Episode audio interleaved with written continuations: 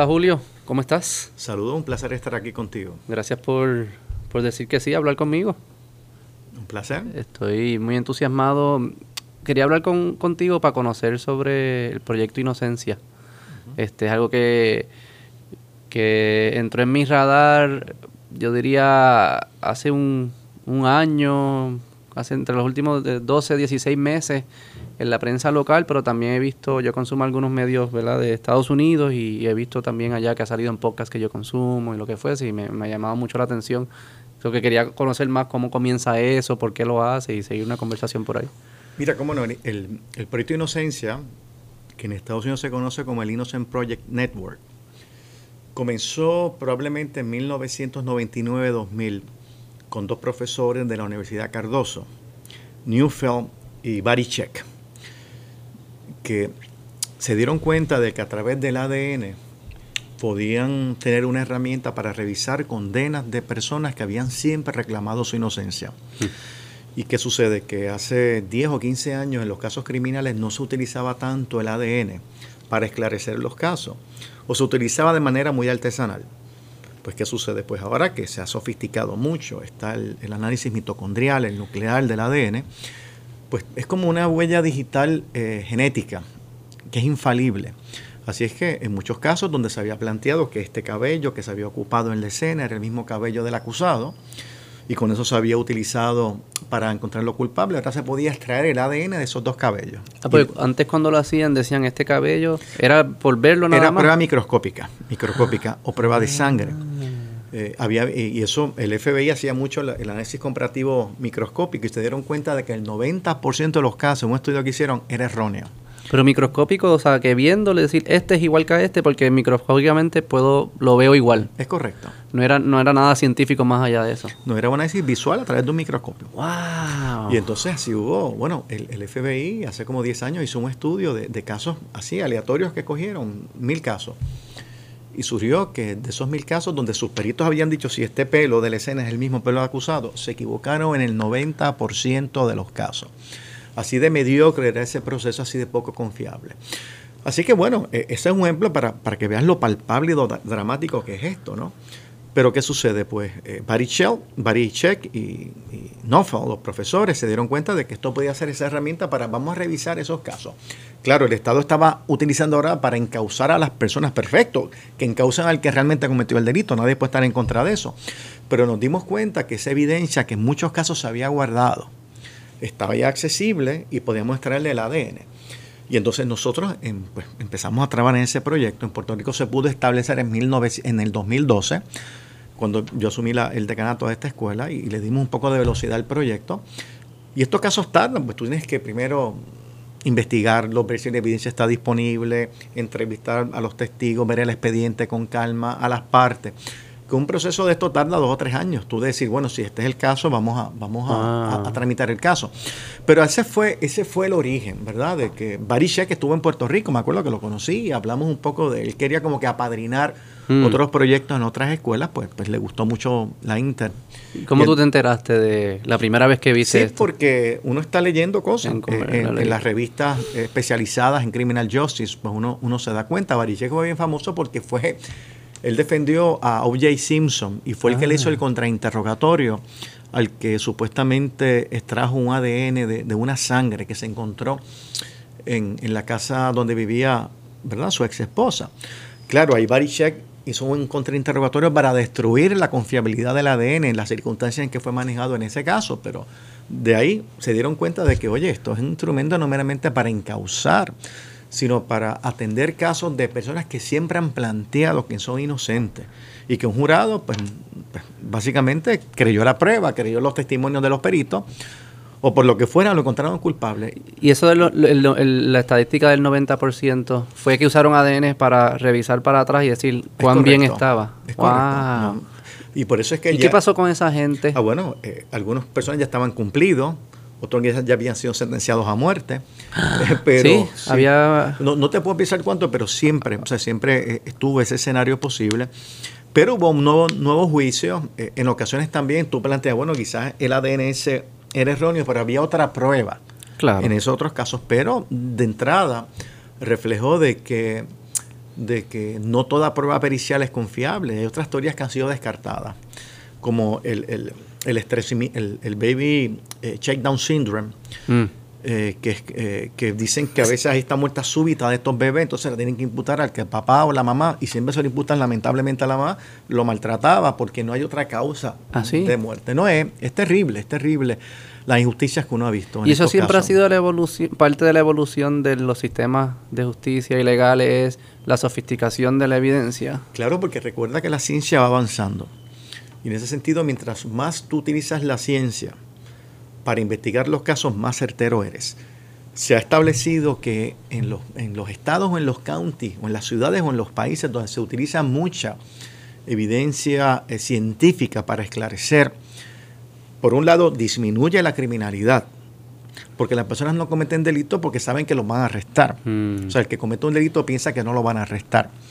Pero por otro lado, también se minimizan las posibilidades de una condena errónea, pues porque la prueba es más científica, es más confiable que meramente el testimonio de una persona que dice, sí, se me parece al que me agredió o al que me hizo esto. Y, pues hay muchos errores también en esa identificación ¿Y extrajudicial. qué curioso que nos sentíamos, cómo nos sentimos cómodos quitándole la libertad a personas con evidencia que sabemos, no sé si se sabía, había aquí mal, eh, mala intención, o sea, en verdad ellos se creían que el pelo, ese era el pelo. Mira, hay de todo. Eh, mm. si tú analizas las causas que, que, propician las condenas erróneas, que se han hecho estudios, ¿verdad? Y que nosotros estamos haciendo eso también en Puerto Rico, vas a ver que hay muchas causas, pero entre ellas está la mala práctica de algunos fiscales. Eh, dos de los casos que nosotros hemos tramitado, ha habido mala práctica de un fiscal creando evidencia que no existía y cambiando testimonios de testigos que no habían visto nada. Y de momento ven todo.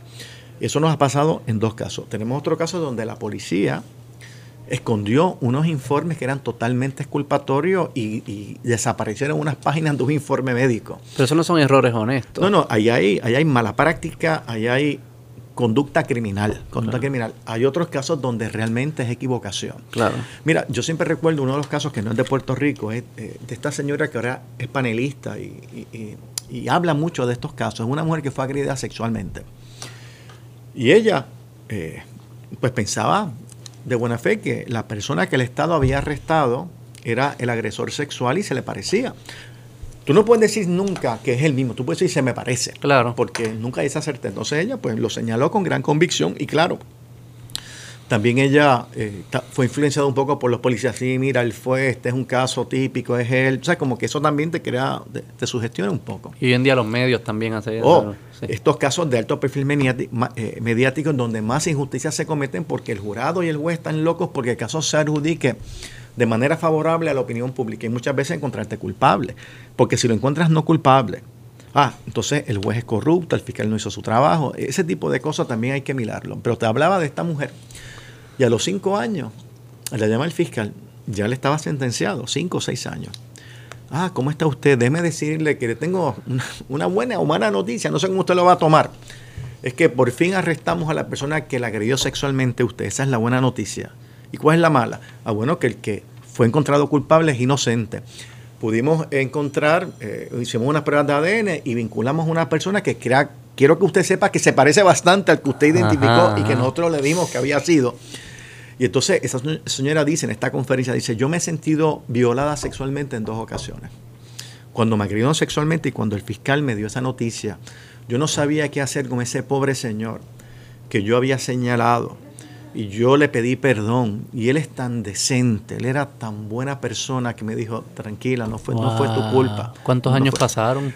Pasaron como entre, entre 5 a 8 años aproximadamente en lo que pasó. Y esa señora se ha convertido en una portavoz ¿Cómo se llama ella? ¿Se acuerda? Ay, caramba, no, no, no, pero... Eh, pero eso es de los primeros casos así públicos grandes que, que, que fue exitoso. Sí, y porque ella se convirtió en una portavoz y ella, a todas estas conferencias que hacemos, ella va diciendo, hay que tener cuidado con estos casos. Tengamos presente que la justicia no es perfecta, se cometen errores. ¡Wow! ¿Cómo tú crees que se debe sentir ella? ¿Cómo usted se sentiría? Bueno, uno se sentiría terrible porque porque mandaste, claro, yo no, no puedo responsabilizar a esa señora, hay que responsabilizar al sistema. Sí, sí, no lo digo no, no eh, como culpa, pero uno siente algo por dentro. Sí, bueno, en los casos que hemos trabajado, eh, mira, la, la, la, gente nunca, los, los clientes que yo he trabajado, nunca han sentido odio hacia los familiares de la víctima o malestar. Mm. Eh, porque han sido mayormente asesinatos, es decir, no, no tienes, tienes a, a, otras personas. ¿Verdad? Tiene a sus papás, a sus mamás, a sus hijos, etcétera, etcétera. Pero, y, el legado de la víctima no es por capricho ni nada. Ellos, ¿saben? No, pero sienten mucha molestia con el Estado, con el fiscal que investigó dos de esos casos, que fue el mismo fiscal, con el policía que escondió esa evidencia. Eh, y así por el estilo, ¿verdad? Se quiera malestar, pero eh, ellos salen, lo que quieren es salir de la cárcel, poder rehacer su vida no perder tanto tiempo en, no en venganza, porque no es venganza, en que, en que pueden que la gente que hizo algo mal también eh, pague, pague lo que hizo, ¿verdad? Porque si un fiscal fabricó pruebas, tiene que asumir una responsabilidad criminal también por lo que hizo. ¿Y los que salen inocentes, en tu experiencia, tienden a, a perseguir que suceda esa justicia o ellos dicen, mira, yo voy a seguir con mi vida que fue estropeada y que pase lo que pase, pero yo tengo que seguir? Mira, tratan. O sea, este, hacen unas cosas, lo que pasa es que el sistema no facilita ese proceso. Es decir, yo no conozco a ningún fiscal que hayan acusado por fabricación de pruebas. No conozco que lo hayan acusado de ser coautor de un perjurio cuando incita a un testigo a mentir, como en estos dos casos que nosotros hemos trabajado. Eso no pasa. Así que yo pienso que, existe una gran impunidad hacia los operadores del sistema que de alguna manera actúan negligente o criminalmente para encausar a alguien. Es una pena que sea así. Mm. Que sea así. El único juez que ha encontrado culpable que una conducta es cuando le pagaron para que absolviera. Es decir, no por encontrar culpable. Eh, así que, que no, ese remedio no existe, pero yo te diría que lo que yo he visto en ello es su interés en vivir con calidad de vida el tiempo que le queda. Claro, claro, claro. Mm. ¿Qué incentivos tienen los, los policías, los fiscales para que esta conducta continúe? ¿Por, qué lo hacen? ¿Qué presiones tienen? ¿O, es pura maldad? No creo que... Mira, yo, yo, no creo que un fiscal ni un policía se levantaron hoy en la mañana y decir, quiero fabricar un caso. Claro. No. Probablemente tenían presiones de que este caso hay que esclarecerlo, esclarecer casos de alto perfil mediático, eh, mediático, perdón, te posiciona para aspirar un puesto, ascenso, eh, mm. opinión pública, ¿verdad? Y más ahora con las redes que, que que tú te conviertes en, un, personaje notorio por un caso, siendo fiscal o siendo policía. Así que, yo pienso que, hay unas presiones para que, para que ellos ganen un caso. Eh, también pienso que cuando fabrican pruebas o dicen, mira, vamos a fortalecer este caso, lo hacen quizás bajo la, la creencia de que son culpables, pero que no tienen prueba para probarlo. Pero como son así, este, pedantes en algunos casos, eh, dice, no, no, pues yo estoy seguro que es porque esa es mi intuición. Yo estoy seguro que es, pues, que este testigo diga tal cosa o diga lo otro, perfecto, porque como quiera, el fin justifica los medios. Lo que pasa es que se equivoca en muchos casos, esa intuición que tenían era errónea. Es bien curioso que menciona eso, porque eh, estos casos que son eh, en los medios, que están activos en los medios, yo veo como la gente al final celebra un resultado o el otro. Y a mí me ha parecido bien, como que, y siempre decimos, se hizo justicia cuando sale alguien culpable. Es correcto. Y a mí es bien curioso que celebramos los resultados y no celebramos, no, justicia se hace cuando el proceso es justo, sin importar el resultado. que el resultado sea lo más fiel a lo que verdaderamente pasó. Pero es como una cultura que no valora el proceso, valora el resultado únicamente y piensa que es exitoso por el resultado. Y que el único resultado que es exitoso es encontrarte culpable. Correcto. Si el juez te encuentra no culpable, el fiscal dice este caso no es meritorio, hay un chanchullo, aquí hay, una, hay intereses por medio. Y te digo algo más, porque creo que eso es tan acertado creo que la Asociación de Fiscales da un premio al fiscal del año. Y, siempre es el fiscal que tramita un caso de alto perfil mediático. Qué bien, qué, bien que salgan culpables los que son culpables. Pero ¿por qué ese premio del fiscal del año no se lo dan a un fiscal que tuvo la valentía del día del juicio decir, señoría, en este caso no hay prueba para encontrar a este señor culpable, todo lo contrario, toda la prueba nos da indicios de que es inocente. A ese es el fiscal que hay que darle un premio, porque es el que tuvo mayor valentía, mm. tuvo el que cumplió de manera más alineada con la función ministerial del Ministerio Público, que es precisamente la búsqueda de la verdad. Y respetó los principios de lo que es la justicia. Pero yo no veo, no creo que le han dado ningún premio a ningún fiscal que tenga la valentía de hacerlo. Probablemente lo trasladan a otra, muy lejos de su residencia para castigarlo por esa valentía. Mm. Qué curioso, sí. ¿Y, que, y, cómo se, y cómo, ¿Cómo uno se siente tan cómodo quitándole la libertad a otra persona? Eso para mí es algo bien bien preciado y no lo juzgo porque no lo he estado ahí. Yo sospecho que si uno está ahí todos los días, de repente se va la magia y es tu trabajo y tienes que hacerlo, ¿verdad? Hay que ir el martes, tengo hambre, mi esposa me está peleando. O sea, no es este viaje filosófico todo el tiempo. Es una cosa medio autómata. Eh, y yo creo que dejas de tener celo eh, en, ser perfeccionista, en estar seguro que lo que estás haciendo es lo correcto. Que, que tú piensas, si este caso llegó ya a juicio, y un juez encontró causa probable para arresto, un fiscal autorizó la erradicación, hubo vista, causa probable vista preliminar, pues debe ser culpable. No voy a, ir en contra de la corriente. Yo pienso que, hay muchos fiscales que no se atreven a ir en contra de la corriente. Hay algunos que sí, mm. y jueces también. Pero quien más eh, logra ascenso, quien más logra posicionamiento dentro del departamento, es aquel que sigue la corriente. No el valiente, no el que se enfrenta no el que es disidente. Y la corriente lo que te empuja es a esclarecer el caso. Claro, y encontrarte culpable. Y encontrarte claro, pues lo esclareces a favor de que es culpable. ganar, lo que llamaríamos ganar. pero vamos a ser justos también. Los estudios del proyecto de inocencia en Estados Unidos y que son más o menos compatibles con nuestros hallazgos preliminares en estudios que estamos haciendo en Puerto Rico, es que alrededor del 90% de la gente que es encontrada culpable es culpable. Mm. O sea, vamos, vamos a hacer justo también. es decir, normalmente la persona que procesan es culpable, pero hay un 10% en algunos sitios, cuatro en otros, no menos de, no menos de cuatro, que son inocentes. ¿Algún, ¿Encuentran un patrón el tipo de caso? Sí, sí, sí. O sea, que no es que todo el sistema es 90 y 10, es que hay unos pockets que son específicamente donde se cometen errores. Y te puede identificar las causas, ¿verdad? Eh, la identificación extrajudicial poco confiable. Es decir, que tú dices, sí, esta fue la persona eh, y ya esa es la prueba para encontrarte culpable. Tú no lo conoces, sí, pero es el número 3 en el line-up. Mm. Y muchas veces los estudiantes nos dicen, la persona lo que hace es señalar al más que se le parece. No puedes tener certeza de que lo es. Es el más que se parece. Así que son unos problemas. Otra de las causas es, como te expliqué, la mala práctica de algunos operadores fiscales y policía. Tercera causa es las confesiones falsas. Muchas personas confiesan falsamente, pues porque son inducidos por el Estado o están enfermos. Tú recordarás el caso de Central Park en Nueva York, que eh. acusaron a unos muchachitos afroamericanos y un boricua. Ah, el que salió, salió un documental de eso. Todos ellos, todos ellos confesaron y eran confesiones falsas, pues porque no tenían asesoramiento, era asesoramiento inadecuado. Los fiscales te representaron, no, no, firma aquí, te vas para tu casa. Si tú dices que tú estuviste ahí, te vas para tu casa. Oye, pues y hasta los papás le decían, por favor, mira, firma ahí para irnos y ya. Y eran inocentes. Mm. El que agredió sexualmente a esa, esa señora y la, y, la golpeó como la golpeó. Después confesó y dijo, fui yo. Y su ADN y, los fluidos que él había dejado en el cuerpo de la, de la, de la dama eran compatibles con su ADN. Es decir, estaba claro de que ese otro y una persona que, encontró, en verdad, se encontró al Señor y, sintió ese, esa obligación de, decir lo que había hecho. Y también, oye, es curioso que mencione eso, porque no es solo, no solo le dañaste la vida al que era inocente y lo pusiste preso, es que hay alguien afuera oh, definitivamente. que es un criminal y está libre. ¿Y cómo dormir entonces con esa conciencia? Como sabes que está esa persona allá afuera libre, ese que violó a esa señora. Ese es otro problema agregado que tiene esta cosa. Es decir, un inocente va preso, que ya de por sí solo para mí es la más injusta la injusticia.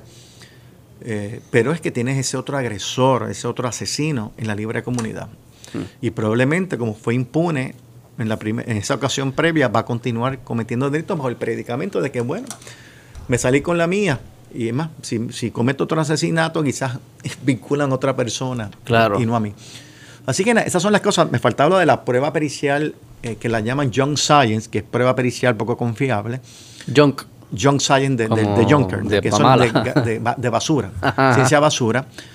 y entonces esa es la otra causa típica de, de, que propicia condenar. ¿Qué cae dentro de Young Science? ¿Qué típico? ¿Lo del pelo? Sí, lo del pelo, lo de las mordidas, que también hay casos ¿Cómo es las mordidas? Ah, lo de dentadú, como sí, porque hay, hay un caso famoso, que era el caso de Ted Bundy, que ciertamente ah, era, era un tipo malo, un tipo... y sí, esa, esa fue la mordida de Ted Bundy, pero no es muy confiable. Según verdad estudios, eh, lo de la muerte de los la muerte súbita de los bebés también presenta problemas. Sí, sí, que es eh, el Sudden Death Infant Syndrome, algo así. Que yo tengo dos hijos pequeños y te lo explicaban. Y antes, antes acusaban a personas por esa muerte. Sí, todavía. ¿Todavía sucede? Sí, porque a veces, entonces de momento cuando los papás tratan de revivirlo, salen unos traumas y sale una costillita ah. fracturada, es que lo estaba agrediendo. ¿Y entonces a quién acusan? A la mamá, no al papá.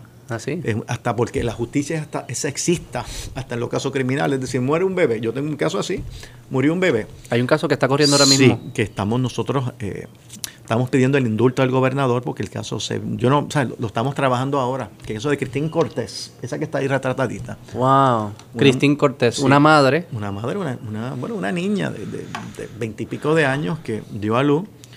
Y entonces el, el, su ex esposo la traía a Puerto Rico vivir en un campo, en un sitio inhóspito, donde no tenía transportación, no tenía forma de cuidar bien eh, todo ese cuidado prenatal. Después da luz eh, estaba allí como que no dejaban salir, no, no le daban medicina, eh, no tenía dinero para alimentos suficiente. Y entonces, pues, pues ese bebé muere. Y esa señora estaba allí secuestrada. Dos meses murió el bebé, la bebecita. Ella estaba secuestrada en la montaña. Bueno, secuestrada digo yo en términos de que no, podía salir. no pero no era un secuestro. Ella, vivía en Estados Unidos. Disculpa, sí, sí, sí. Eh, pero como cuestión de hecho estaba secuestrado, no tenía libertad de movimiento porque no dejaban salir, estaba como que el, señor este no dejaba salir. Claro, el bebé no era de él, era de otra persona, ellos habían dejado y ya conoció a este otro. Él, que era un maltratante, la fue a buscar, como siempre, las mujeres maltratadas, pues está bien, él se va a portar bien, dejó al que estaba con ella en ese momento, pero ya estaba encinta. La trae, así que este señor no sentía ninguna empatía por ese bebé, por esa bebé, y entonces muere, pero lo terrible es, lo terrible es que a quien único acusan por esa muerte no fue a la suegra, que era la dueña de la casa, ni al señor este, que era el que la tenía restringida, solamente a ella. ¿Con qué prueba? Bueno, porque murió por desnutrición. Y ellos decían, no, nosotros, nosotros, eh, entonces claro, ellos para defenderse, no, no, nosotros, si ya tenía que ir al doctor, la llevamos. Ella no, no, no conducía, no tenía vehículo, vivía en un campo. Y nada, la culparon, yo creo que fue una investigación superficial y en todo caso, ese era un caso de negligencia. Mm, no un caso de asesinato en primer grado, por Dios, la sentenciaron a 99 años de cárcel. Esa niña de 26, 24, bueno, ya tiene 28, pero ya lleva como 12 o 13 años en la cárcel. Y ves cosas así, ves, hasta el sexismo, los problemas que uno ve en la sociedad, muchas veces se reflejan también en el sistema de impartir justicia Pero ese caso está interesante, porque ¿quién, quién, quién es responsable del niño bajo la ley? Todos todo. ¿Todo? ¿Qué significa todo? ¿Padre, madre o...? Bueno, la mamá tiene una obligación particular, pero si ahí hubo falta de acceso a alimentos, falta de cuidados médicos, hay que ver los que de alguna manera contribuyeron a que eso fuera así. Porque si yo no es mi hijo, pero la única forma en que esa madre puede ir al doctor, puede buscar alimentos es en mi carro. Digo, tú no puedes salir de esta casa ah, bueno, pues yo, entonces yo soy responsable también de esa conducta, aunque no sea claro, mi hijo o mi hija en este caso. Entonces, este, ese caso está ahora mismo... Eh, bueno, hay una petición al gobernador para un indulto, una clemencia ejecutiva. ¿Siempre el proceso a través de indulto? No, no, no. Dependiendo. En este caso, pues no tenemos, no tenemos nueva evidencia que justifique un nuevo juicio, no tenemos ADN. Porque obviamente ella es la mamá, es decir, va a haber ADN de ella y de todo el mundo en el bebé, ¿verdad? Este, o sea que no hay una evidencia biológica nueva que uno pueda traer para exonerarla. Lo que estamos pidiendo al gobernador es que tenga piedad de esta joven, ¿verdad? De que una joven madre tiene otro, tiene otro bebé que está con el papá, no con este señor, como otro. Eh, y, que, y que pues es injusto que haya sido acusada por asesinato en primer grado, que los otros, las otras personas estén totalmente exentas de responsabilidad e insisto, en todo caso, lo más que se le pudo haber acusado a ella fue de haber sido negligente, de no haber sido, de no haber salido corriendo por ahí a pedir ayuda. Sino hacer la, la, milla extra para, como sí, salir corriendo o llamar a la policía o lo que fuera. O decir, bueno, pues está bien, pues vamos a imputar esa responsabilidad. Oye, pero eso no es 99 años, son 6 años, 7 años de cárcel, como mucho. Y es injusto que ella pague por eso y los demás como si nada. Y cuando hay, este, mi esposa es doctora, esto me suena mucho como, esto es como un mal practice, eh, el, que hayan hecho, eh, ese concepto existe legal como de... Sí, lo que pasa llegaste a la conclusión incorrecta con la Es que los fiscales tienen inmunidad. Tú no puedes demandar a un, a un fiscal. Y mire, probablemente el fiscal estaba convencido de que esto era así, pero yo creo que el fiscal también es víctima de, una sociedad sexista, de que, ah, como ella es la mamá, ya es responsable. Hay que mirar un poco más allá, hay que ser un poco más crítico. no convertirte en un autómata, que este es el caso y yo lo tramito. Los fiscales no son presentadores de prueba, tienen que evaluar los méritos de un caso y determinar este caso sí y este caso no. Y si no hay caso, no hay caso. O si realmente no es asesinato, no te acusan de asesinato para que traten de declararte culpable por un delito menor. Que eso pasa mucho. Te acusan del delito más serio para obligarte a declararte culpable por un delito menor. Ah, como un intercambio. una forma de negociar. Sí, es una alegación para pero es una, eso se llama el overcharging, que muchas veces unos hechos no justifican una acusación, pero los fiscales acusan por una acusación mayor que la que los hechos justifican para estar en un mejor, en un mejor posición para negociar. Como, tú vas a comprar un vehículo, pues tú das una, tú ofreces, andas algo muy alto para que la otra parte te haga una contraoferta un poco más baja. Es decir, pero es una pena que eso se, se traslade al proceso de justicia penal. Y asesinato primer grado implica intención, ¿no? Intención de matar. Y no había, y eso, el, el bebé no tenía nada en el cuerpo. De tenía desnutrición, tenía tenía unos golpecitos, pero los golpecitos son compatibles con, cosas que los niños tienen los huesitos muy frágiles, que a veces tú les das, les sacas gases y puedes provocarle una lesión, pero no tenía nada así crónico. Claro. ¿verdad? De casos de cuando... Como un asesinato, como intentando matar a alguien. Sí, no había, no había forma. O sea, yo puedo decir, mira, pues que asumo la responsabilidad Sí, sí, por, negligencia. pero ¿cómo es posible que acusan a esa jovencita? Y la única salida en ese caso sí es el indulto. El indulto es la clemencia, es decir, que el, el, el, gobernador le indulte o sencillamente le comute el resto de la pena, que es la clemencia ejecutiva. Yo siempre me gustaría escuchar su opinión sobre el, que usted piensa sobre el filosóficamente sobre los indultos, que una persona tenga el poder de de decir, de indultar. Que una persona, el gobernador, cuando, cuando probablemente cuando alguien va eh, preso, eh, pasó por las manos de todas nuestras ramas públicas, ¿no? Fue una ley que hizo la legislatura, el gobernador la firmó, la, rama judicial lo procesó. O sea que lo más democrático que, pocas cosas son más democráticas que, que, esa decisión y que después venga una persona y diga, no, la decisión democrática estuvo mal, esta es la que, ¿Qué usted ve filosóficamente? No, no. Es, muy clara pregunta y para mí muy fácil de contestar. En la medida en que yo parto de la premisa incontrovertible de que el sistema de justicia penal no es perfecto, que se cometen errores, el indulto es una herramienta para corregir esa injusticia. Porque a veces el sistema de justicia no provee los mecanismos para seguir atacando colateralmente eso que tú has dicho, el proceso ordinario. Si hay nueva evidencia, se puede. Pero quizás, bueno, ha habido, pero a veces no suficiente para el foro apelativo que nos ha pasado. Una vez conseguimos un nuevo juicio, las personas salieron a libre comunidad por dos años. Ciudadanos excepcionales esos dos años, el apelativo revocó, volvieron a la cárcel. Mm. Terrible.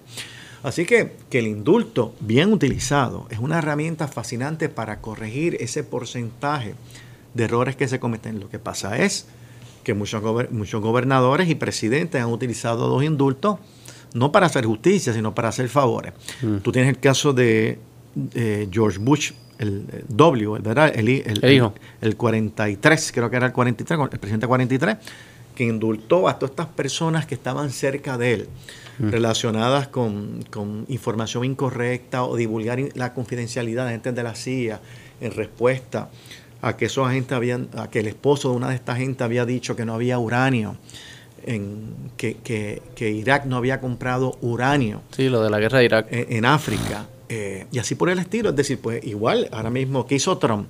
A sus amigos más cercanos los indultó también. Y un sheriff o algo así, ¿no? Sí, sí. Y al, al, este que tenía, que era de sus asesores políticos, que se me escapa el nombre, pero o sea, lo que pasa es que muchos presidentes y gobernadores han utilizado el indulto para hacer favores, no para hacer justicia. Pero ese indulto que no tiene restricciones, es extraordinario que lo tengan si lo saben ejercer adecuadamente. Pero me y, no debería ser, porque yo sí creo en que debe haber un mecanismo de indulto. Lo que no me siento cómodo es que sea una persona que tenga el poder de hacerlo. Que quizás me, ha sido curioso que la rama judicial o la legislativa no hayan creado unos procesos alternos para que sea un indulto un poco más que no dependa de una persona. No pueden porque la Constitución ah, no provee ese derecho irrestricto para ah, el gobernador. Constitucional. la Constitución le, le, otorga ese poder al gobernador y al presidente. Es correcto, Es correcto. Eh, claro, yo tengo que reconocer que Pierluisi ahora hizo una orden ejecutiva muy buena para reglamentar el proceso, para darle un orden y un poco limitando un poco su autoridad. Pero claro, siempre diciendo, como norma general esto, pero siempre el gobernador retiene el poder que le confiere la Constitución para hacer lo que quiera. Claro. Y, nuevamente, si lo, si lo hace de manera ilustrada, de manera consciente, es un gran poder. Insisto, porque es una forma de corregir injusticias que no hay otra forma de corregirla, como el caso de Cristín Cortés. Ya judicialmente nosotros no tenemos grandes opciones. no sabía que era algo constitucional. ok. Eh, vamos a hablar de los casos específicos. Podemos hablar de los casos específicos. Si quieres, empieza por el primero que, que se trabajó aquí. Cuéntame los detalles.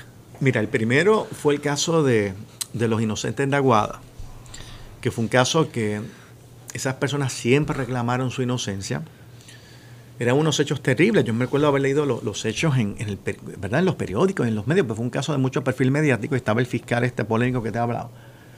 Y ese caso, pues todo el mundo reclamaba, tiene que esclarecerse, tiene que esclarecerse, en un año eleccionario. ¿Qué año? ¿2012? Yo sé que el secretario de Justicia era Pierluisi en ese momento.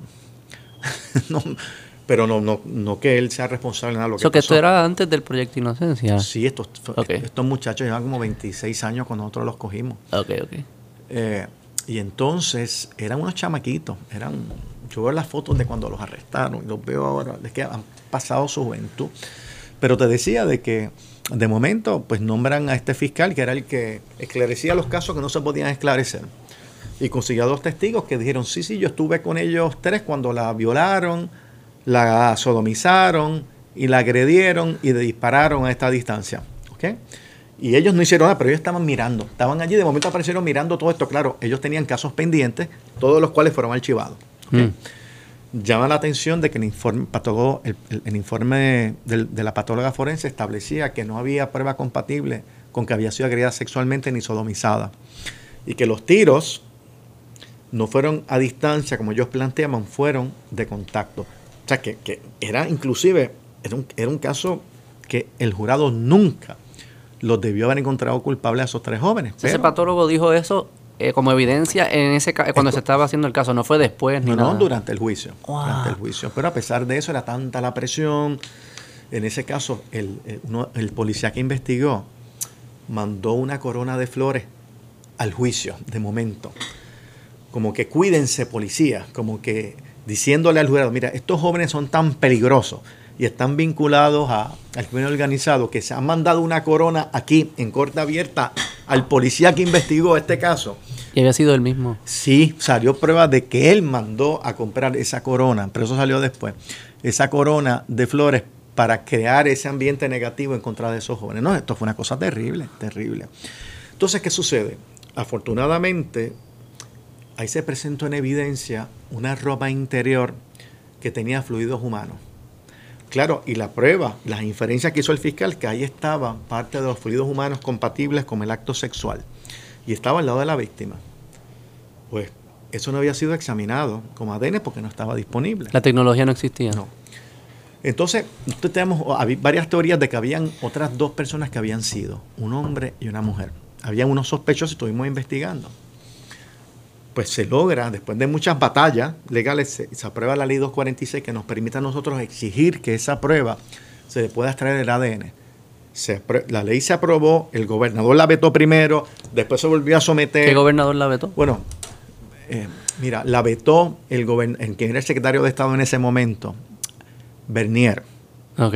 Pero él habló conmigo después. Mira, yo lo veté porque me dijo el secretario de Justicia o el departamento que todavía vetarse, que no habían los recursos para esto.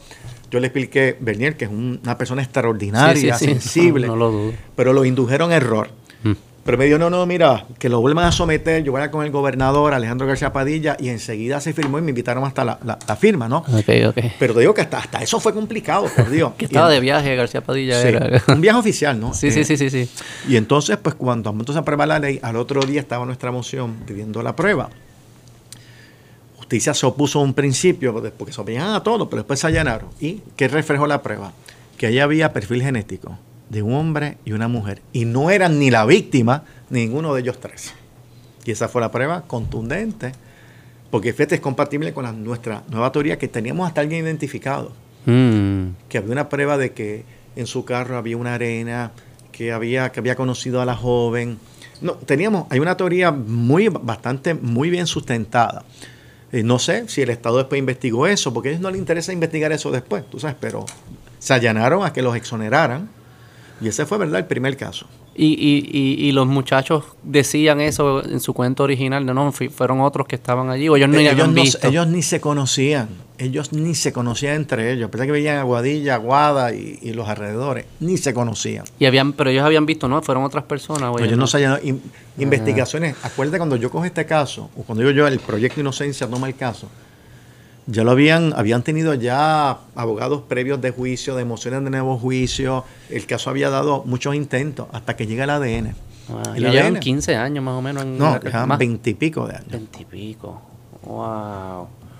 ¿Y usted se acuerda haber leído sobre ese caso en su juventud? Sí, mira, yo, yo te cuento que cuando yo lo conozco a ellos después y les tengo un cariño porque son unos seres humanos tan extraordinarios, había uno que le decían Hulk porque era así grande. Sí, sí, sí. Y yo, y yo, cuando miraba a ese muchacho, yo dije, ese tiene cara de mala persona, como violento. Mm. Mira, es como un, osito. Es el tipo más cariñoso, más inofensivo, para que es grande, como 6'3 grande, decían Hulk, que hasta eso. Yo, si yo pensaba que tú eras un tipo malo y tú eres el tipo más cariñoso, influye. de los tres es el más, el más tímido, el más tímido. Eh, y es que la, cobertura fue bien mala. Yo he hablado con periodistas después que que, eh, que estuvieron a cargo de la cobertura del juicio. Y me decían, mira, el ambiente en la Guadilla era que los querían matar. Cuando salieron culpables, había como gente afuera que quería matarlos allí. O sea, había mucha hostilidad hacia ellos. Y es por lo que se había creado. Y eran tres personas inocentes, lamentablemente. Y el verdadero asesino y asesina está, están libres por ahí. Wow, increíble. ¿Y ese fue el primero de ustedes? El primero que tomó mucho tiempo y mucha energía. Después tuvo el caso que es el de Trujillo Alto, que son dos personas, nosotros representamos a uno de ellos, donde en el panty de la ropa interior de la víctima se encontró un cabello. Entonces, nosotros, eh, después de mucha litigación, logramos que ese cabello se le extrajera el ADN, con la confianza de que va a ser un cabello de alguien que sospechamos es el asesino. Eh, estábamos seguros que ese cabello no era compatible con ninguno de estas dos personas.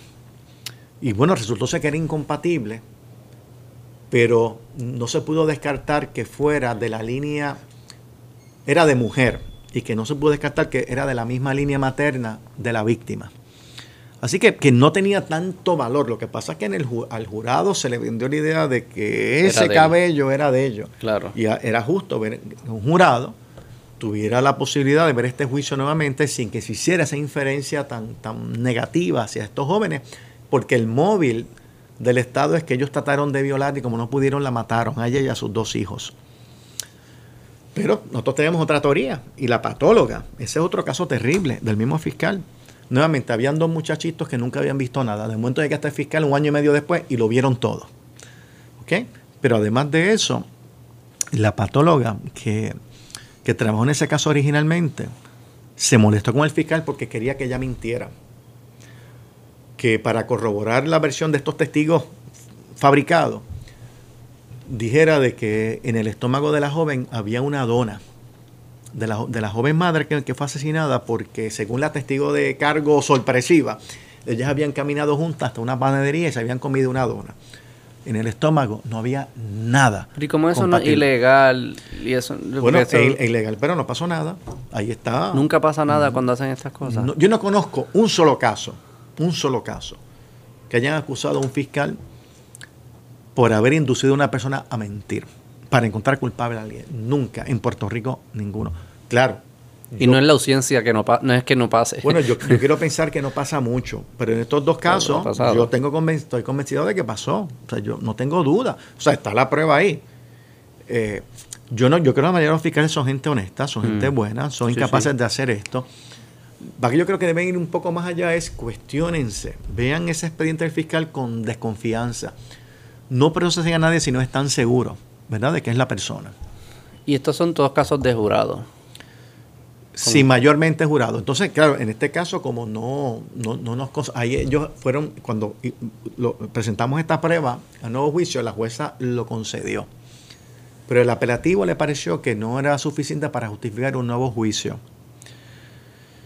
Antonio, eh, Antonio, ¿verdad? Eh, Antonio Ramos. Entonces estamos tratando ahora de que el gobernador lo indulte. Él sigue, él sigue preso. Y te digo algo más, en ese caso en particular, ya lo puedo decir porque es público, el juez que estuvo en el juicio, que es un juez extraordinario, muy, un juez muy, muy riguroso, fue por tribunal, fue por jurado ese caso. El jurado se encontró culpable. Pero el juez escribió una carta al gobernador de que si no hubiera sido el juez en ese caso, él a nuestro cliente lo hubiera encontrado no culpable. Y ese es nuestra, nuestro reclamo al gobernador. Mire, el sistema de justicia penal aquí ha fallado. Usted tiene un juez que es estricto, que se retiró como juez 30 años, y dice, del único caso que yo todavía me crea malestar, claro, no fue culpa de él, este caso que yo, si hubiera sido un caso por tribunal de derecho, yo hubiera encontrado no culpable, pero optaron por, qué razones? ¿Por qué razones dijo bueno, porque era una, prueba increíble y la prueba, primero que era increíble. ¿Y por qué el jurado se la cree? Porque hay una diferencia, hay, hay, un, hay un nivel de peritaje necesario para saber si creerse una prueba o no, o fue que se capturaron por la, la, euforia del Es el mismo caso de Aguada. Oye, eran dos, un, niñito y una niñita asesinados apuñaladas, que los pusieron en un freezer y una nevera. Una joven madre apuñalada. Y la, la patóloga tenía una teoría de quién fue también y no eran ellos dos. La forma en que los mataron a la señora y como mataron a los bebés, que de una manera distinta en términos de posicionamiento. Mm. Ella decía, era alguien que le tenía mucho afecto o tenía un vínculo oh, con esos niños. los patólogos están en ese nivel. Sí, que no los podían ni mirar. No, pero eso es el patólogo que no sentaron a declarar. Pero que están en ese nivel que, según el, ataque, ellos pueden hacer, ver la psicología de quién es el que lo mató. Lo que A veces un poco atrevido, ¿verdad? Hay que ver si está dentro de su ámbito de, de peritaje. Claro, hay teoría. Pero te planteaba que al igual que el caso de Aguada, cuando yo leo la transcripción de este caso, digo, es que no había forma de encontrar al culpable y lo encontraron culpable, igual en Aguada. ¿Por qué? Son casos de alto perfil mediático, la gente está buscando un responsable por el asesinato de esos dos niñitos y esa joven mujer. Pues mira, mm. el ser humano, pues qué sé yo, es como un sentimiento hasta primitivo, venganza, retribución, en vez de vamos a ver si realmente ellos fueron. Mm, y como un cierto closure, ¿no? De, sí, sí se acabó esto, ya cogieron los culpables, ya estamos todos a salvo, aunque es entre comillas porque el criminal está fuera en algunos de esos casos, pero bueno, y si hay valores y si el que nosotros queremos, y si es el que nosotros queremos que es. Claro. Pues yo sé quién es, está libre, claro. Yo, ahora te digo yo, yo tampoco voy a estar fabricando casos, no. Yo tengo una inferencia y la patóloga de quién fue el que asesinó a esas tres personas. Tenemos, pero esa prueba no se presentó. Eh, eh, pero está ahí, nada, esos son los casos, volvemos al indulto, donde el gobernador puede decir, mira, este joven lleva ya casi 30 años en la cárcel. ¿Y cuál es la teoría em, filosófica de, juicios por jurado? ¿Qué, usted piensa de eso? No, yo creo que es extraordinario. Yo creo que el, ser juzgado por tus pares, como tú dijiste, él es un ejercicio de participación ciudadana en el sistema de justicia penal. Yo creo que es extraordinario. Extraordinario, que es que los seres humanos se equivocan, claro, y los jueces también. Claro. Así que yo prefiero que se equivoquen mis pares a que se equivoque un juez.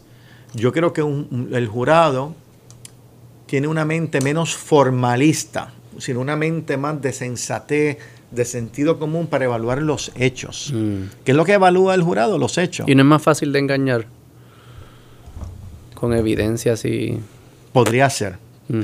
Pero por otro lado, tienen una mayor amplitud para hacer justicia. Muchas veces los jueces pueden decir, oye, la verdad que eh, eso fue casi una legítima defensa, pero no se cumplió este requisito, los jueces se van a poner muy técnicos. es como dime tú, una persona que tú entras a tu casa, tú que tienes hijos, y están agrediendo sexualmente a tu señora o a, tus hijos, y, tú agredes a esa persona y la sigues para sacarle a tu casa y la matas. Yo creo que es una legítima defensa. Sí. Pero un juez decía, pero es que no tenía por qué seguirla. Técnicamente, no, una vez ya lo golpea y ya no está creyendo ni a la familia, ya no debe hacer más nada. yo creo, yo creo que, y si volvía para atrás, y si fue a buscar un arma de fuego a matar. Y creo que mis padres pensarían como tú también. pues por eso yo pienso que, y el jurado, yo estoy seguro que no habría ningún jurado que lo encontraría culpable, pero un juez dice, podría decir, bueno, es que el elemento 3 de la legítima defensa no se da porque ya el peligro no era inminente al momento en que pierde la vida. Ese tipo de análisis técnico, formalista, lo hace un juez, el jurado no lo va a hacer. Pero coincido contigo, es más fácil engañarlo. Sí. Es más fácil engañarlo. Qué curioso. Y el, esto de los medios, ¿cómo se atiende este tema de los medios? Que porque hay valor en que la sociedad sepa lo que está sucediendo, pero a la misma vez está influyendo el proceso de justicia y sabemos y podemos señalar casos específicos donde el resultado fue influenciado por los medios, o sea, que se le está violando un derecho constitucional a esa, esa persona, al acusado, ¿no? Porque no es un juicio justo, se puede decir, o lo que fuese. Bueno, existe un derecho a juicio público, es decir, que las personas tienen derecho a tener acceso al juicio. Una sala tiene limitados números de espacio. Así que yo puedo entender que la transmisión de un juicio por televisión o que la gente lo comente es parte del ejercicio del derecho a juicio público, que tiene tanto el acusado, pero también es parte de, los derechos que tienen las personas, de saber lo que allí acontece. Eh, así que es mejor que haya libertad de expresión, que haya un derecho a juicio público que el que no exista, aunque se esté utilizando inadecuadamente. Dicho esto, a mí me parece que lo que pasa es que los abogados se nos limita mucho lo que podemos decir públicamente de los casos. Sin embargo, otras personas que nos, que, como los, los, los policías, o las personas que, tienen acceso a micrófonos, los analistas, los, periodistas, todo, pues tú puedes decir todo lo que quieras y no estás sujeto a ninguna limitación. Y yo pienso entonces que quien más puede informar adecuadamente sobre lo que realmente está pasando en un juicio son los abogados y los fiscales. Y si lo decimos mal y si mentimos, estamos sujetos a sanciones. Si un analista se equivoca, cita fuera de contexto a alguien, mm. eh, o alguien que no es ni el fiscal o el abogado de defensa, no pasa nada. Por eso yo pienso que pero eso es por, el, por la libertad de expresión, asumo. Ese es el, derecho que me protege a mí de, decir esto. Sí, y tú no tienes unas normas éticas como nosotros. Mm. Nosotros tenemos la obligación de citar correctamente a, los a lo que dicen los testigos. Claro. Yo pienso que ese doble estándar de que los abogados y los fiscales no pueden hablar, particularmente los abogados, pero todo el mundo más habla del caso, crea una desinformación de lo que está pasando. Así que yo pienso, y, y esa es mi opinión, que no necesariamente la comparten muchos abogados, de que debe haber total libertad para hablar del caso, porque yo no, si tú no puedes limitar a los que van a desinformar, pues permites a los que están obligados a informar adecuadamente, porque si desinforman están sujetos a sanciones. ¿Quién los limita? ¿Cuáles son esas sanciones y por qué son las sanciones? Bueno, el tribunal muchas pone, pone orden de mordaza, claro, después que el Departamento de Justicia, particularmente Fiscalía Federal, ya hace una conferencia de prensa donde dice todo, ya después más nadie puede hablar del caso y ya ese jurado está contaminado. Ese futuro jurado ya escuchó, qué sé yo, al, fiscal federal o escuchó al del FBI decir unas cosas. Y los abogados ya no pueden hablar porque hay una orden de mordaza. Pues supone que los abogados no hablen del caso. Hmm. Porque puede afectar la imparcialidad. Pero si todo el mundo está hablando del caso, pues ¿por qué no van a poder hablar el fiscal y abogado defensor que si hablan inadecuadamente están sujetos a sanciones? Ahora hay una prohibición total a que hablen. ¿Y qué derecho ¿Por qué el abogado no tiene libertad de expresión ahí? ¿Qué derecho está por encima de ese en ese caso? Bueno, se plantea por algunos jueces de que hay una obligación ética de que no puedes divulgar esa información a los medios, que eso se discuta todo en el tribunal y uno podría plantear que de alguna manera afecta al derecho al juicio, justo. imparcial. Pero eso es un derecho del acusado. El Estado no tiene derecho a un juicio justo imparcial per se. El derecho es para el acusado, claro. Toda parte tiene derecho, bajo un due process, a un derecho justo, pero pero a mí me parece que si todo el mundo va a hablar del caso, no seamos ingenuos, que entonces que hable el fiscal y el defensor. y si hablas mal, lo sanciona. Porque el derecho justo a un juicio justo e imparcial está siendo influenciado, llamemos, no violado, influenciado por esos otros periodistas y personas que están hablando. O sea, que el, derecho está siendo violado de alguna forma igual de igual forma, ¿no? ¿Por qué, unos lo violan y otros no? Al final lo viola el que influencia el jurado, ¿no? Y por otro lado, son los periodistas, por eso. los de tienen mano en las redes que, más acceso tienen a difundir esa información, más posibilidades. Así que yo creo que es un es hay un mm. desfase que yo creo que se está teniendo porque ahora ves que hay vistas que se están televisando. Yo creo que eso es muy bueno, muy bueno. Yo pienso, por ejemplo, en el caso de la, de la gobernadora, Wanda Vázquez, que la acusaron, ¿verdad? El caso no pasó de, de la vista inicial. Yo vi el video. A mí me parecía que de lo que allí se presentó, no sé si había otras pruebas, pero allí se presentó y uno pudo escuchar, no había, no había, no se justificaba que hubiera causa probable para arresto. Mm. Y eso fue lo que hizo la juez. Y yo pienso que el pueblo de Puerto Rico que vio esa vista, cuando la juez encontró una causa, dijo, hizo lo correcto. Mm. Igual, cuando acusaron a aquel, al llamado Manco en el caso del niño Lorenzo, que todo el mundo vio la vista preliminar, cuando hubo una causa en contra del señor este, que le decían el Manco, pues por, su condición física, ¿no? Eh, yo creo que todo el mundo que siguió esa vista dijo, es que eso es lo que había que hacer. Probablemente si no estuviera televisado. De hecho, ah, esa juez chanchulló en contra de la secretaria de justicia de entonces. O, ah, qué pena que ese, eh, le han hecho otra injusticia más a ese pobre niño. Claro. Todo el que vio la vista se dio cuenta, oye, es que aquí no hay prueba para decir que ese señor fue que asesinó a ese niño o que la gobernadora actuó ilegalmente eh, e intervino inadecuadamente en un caso. Yo creo que del video, de la transmisión de esa vista, se vio que ambos, ambos jueces actuaron correctamente. Sí, un mecanismo para que la gente gane confianza en el sistema. Definitivamente. Y eso es valioso. Y, se, y, es, y es, la transparencia es igual para todo tipo de casos o hay algunos que no, que no permiten cámaras. No, hay que pedir unos permisos, que eso se quiere flexibilizar, ¿verdad? Eh, cabe destacar que típicamente el Departamento de Justicia se ha opuesto a la transmisión de las vistas. Claro, ellos aducen que eso crea un efecto inhibitorio en los testigos, pero eso hay forma muy fácil de atenderlo. Tú le puedes distorsionar el rostro eh, para que no lo vean, si, si, esa es la preocupación, ¿no? Claro. Eh, igual muchos abogados de defensa también se oponen. Yo estoy en eso de las voces disidentes, creo que es bueno para el sistema. ¿Cuáles son los argumentos de los que se oponen? Pues de que induce que, el juicio se convierta en un circo, que los fiscales eh, van a, tratar entonces de, exagerar el escenario y, y no sé. Pero yo, mi experiencia ha sido, salvo un caso, salvo un caso, que todo el mundo se prepara mejor el juez, primero, el juez va a ser muy comedido. Veo que los fiscales se paran mejor, que los defensores se paran mejor. Claro, claro, claro. En la mayoría de los casos, quizás salvo uno, yo, he visto que todo el mundo hace un mejor trabajo y no van al, no van al circo o al show, van a hacer su trabajo decorosamente. ¿Y los casos de jurado también son televisados? pudiesen ser televisados. Pudieran ser televisados. El caso de O.J. Simpson, recuerdan que fue en, en, Los Ángeles, ¿no? Pero no le ves el rostro. Hay formas de tú ubicar las cámaras para proteger la identidad de la gente que hay que proteger. Porque lo que, lo que me imagino que algunos pudiesen decir, un argumento pudiese ser es, los televisas, todo el mundo los empieza a ver.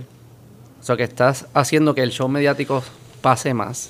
Y en casos de jurados, yo creo que uno puede hacer un argumento que un jurado es, es más influenciable que un juez quizás me equivoco en ese supuesto, pero en el sentido que estas son personas que luego tienen que salir a comunidad y este no es su trabajo y lo que fuese y no siempre están pensando en estas cosas. La opinión pública sospecho que pesa más en jurados que en jueces.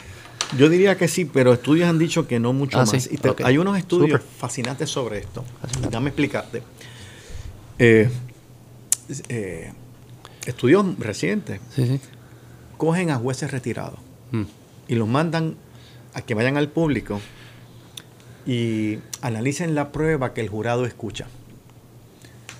Todo el proceso. Lo mismo que ve el jurado, ve ese juez que está como público retirado y está tomando nota, etcétera, etcétera. Se acaba el juicio y el juez emite una decisión y se compara la decisión del juez con la decisión del jurado.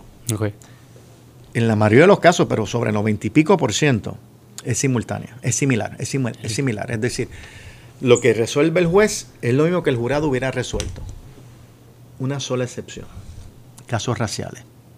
En Estados Unidos. Mm. Hay una diferencia donde el, race card, como dicen los norteamericanos. Más ¿El jurado o el juez? Este, bueno, no sé si es, pero. No sabemos, pero ¿en, dónde, incide más la raza en el jurado? ¿A favor o en contra? Claro. ¿Okay? claro. Eh, claro, había diferencia en los resultados. Hay, en, la, en la cuestión racial. Y eran eran eh, casos eh, mm, que había televisados, eran casos mediáticos Negativo, Ninguno, ninguno. Me interesaría saber ese mismo estudio con casos mediáticos, porque sospecho que ahí puede que haya una diferencia. en, cuán influenciable es por la opinión pública el jurado versus un juez. Me han dado, me han dado la idea para un estudio que podemos hacer en Puerto Rico. Ah, vamos a hacerlo. Porque te, mira, está el caso, está el caso de este caso de, bueno, el de Fajardo, ¿no? El de Jensen, está el caso de del Manco. ¿Cómo evalúa ese caso de Jensen? Ese fue un show, ese fue bastante mediático. Bueno, mira, eh, a veces uno no puede ser injusto con, ni con los fiscales ni con los defensores. Hay que ver Por ejemplo, los abogados que yo sé que han sido muy criticados, hay que ver cuáles eran las instrucciones que le daba a su cliente. Yo no sé cuáles son, pero la gente dice, oye, ¿por qué plantearon esto? ¿Por qué no hicieron lo otro? Quizás no tenían la autorización de su cliente para plantear algo, ¿no? Yo siempre pensé del, porque una vez está el video circulando, tú te das cuenta de que hubo una muerte ilegal, ¿ok? Y eso no lo despintaba nadie. Por lo tanto, uno hubiera pensado, bueno, la estrategia tiene que ser bajo la premisa de que una muerte ilegal. Pero quizás decir no fue primer grado, claro. ha sido atenuado. Estamos hablando de 50 o 40 años de diferencia, ¿no? O segundo grado. Eh, y aparentemente eso no fue lo que hicieron los defensores, pero quizás no lo hicieron porque el cliente le dijo, no, esta, esto es lo que tenemos que hacer. Y en ese sentido tú no puedes ir en contra de los deseos de tu cliente. Pero a mí me parece que todo el mundo, en la manera puertorriqueño, estuvo satisfecho con el resultado. La mayoría. Este, pero, ¿y eso es, esa es la meta o eso no, eso no me parece que debe ser la meta, ¿no? Que, el pueblo esté satisfecho. habría que ver entonces, bueno, pero fue satisfecho. Que la mayoría pero fue, Sí, pero fue el, jura, el juez el que emitió la decisión. Se caso fue el Tribunal de Derecho. Que es lo que tú me planteabas, el jurado está más, es más fácil de, de, impactar o de influenciar indebidamente. Yo creo que la mayoría de las personas estuvieron de acuerdo con la decisión del juez o de la juez. Yo no sé, yo desde el punto de vista técnico quizás puedo pensar que eso era más un asesinato en segundo grado. Yo podría pensar, pero vamos, bajo esta mentalidad técnica, yo, enseño derecho penal. ¿Cuál es la diferencia de primer grado y segundo grado? Bueno, hay varias diferencias. Este, es el grado de intención. Mm. Porque en primer grado, tú, la muerte la, la ocasionas a propósito o con conocimiento. En segundo grado, la cometes de manera temeraria. Que actuaste temerariamente, eh, como, como ultra imprudentemente. Y el asesinato atenuado, que puede, puede ser con, intención, con conocimiento propósito, pero lo haces motivados por la molestia del momento. Y yo creo que uno podría esgrimir argumentos a favor de atenuado y de, y de en segundo grado en este caso. No estoy diciendo que la juez se equivocó, estoy diciendo que no era un caso como mucha, mucha gente veía. Era tan clean cut para... ¿Y, cómo uno prueba intención en esas cosas? ¿Cómo uno se mete en la cabeza de las personas? El comportamiento que estaba haciendo antes. Comportamiento antes, durante y después. Por ejemplo, el hecho de bajar con un arma de fuego sin que hubiera pasado nada previamente, ya hay un problema de intención severa. Es decir, ya yo voy con un propósito en particular, ya con un conocimiento, una mentalidad. Es correcto. Si hubieras, si no la, no la tuvieras en ese momento y fue algo que, ¿verdad? Que, que le quitaste la vista con, con, qué sé yo, como un tubo, con algo que estaba ahí de mm, momento. Claro, claro. El que abandonaste la escena inmediatamente es otro elemento de mucha intención, de que estás reconociendo que hiciste algo mal. Claro, eso es compatible con que de las tres. Pero si, si tú dices que te defendiste, no te debiste haber ido. No, yo estoy aquí, yo, yo venga aquí la policía que yo voy a explicar por qué yo me tuve que defender. Ven, tú abandones la escena.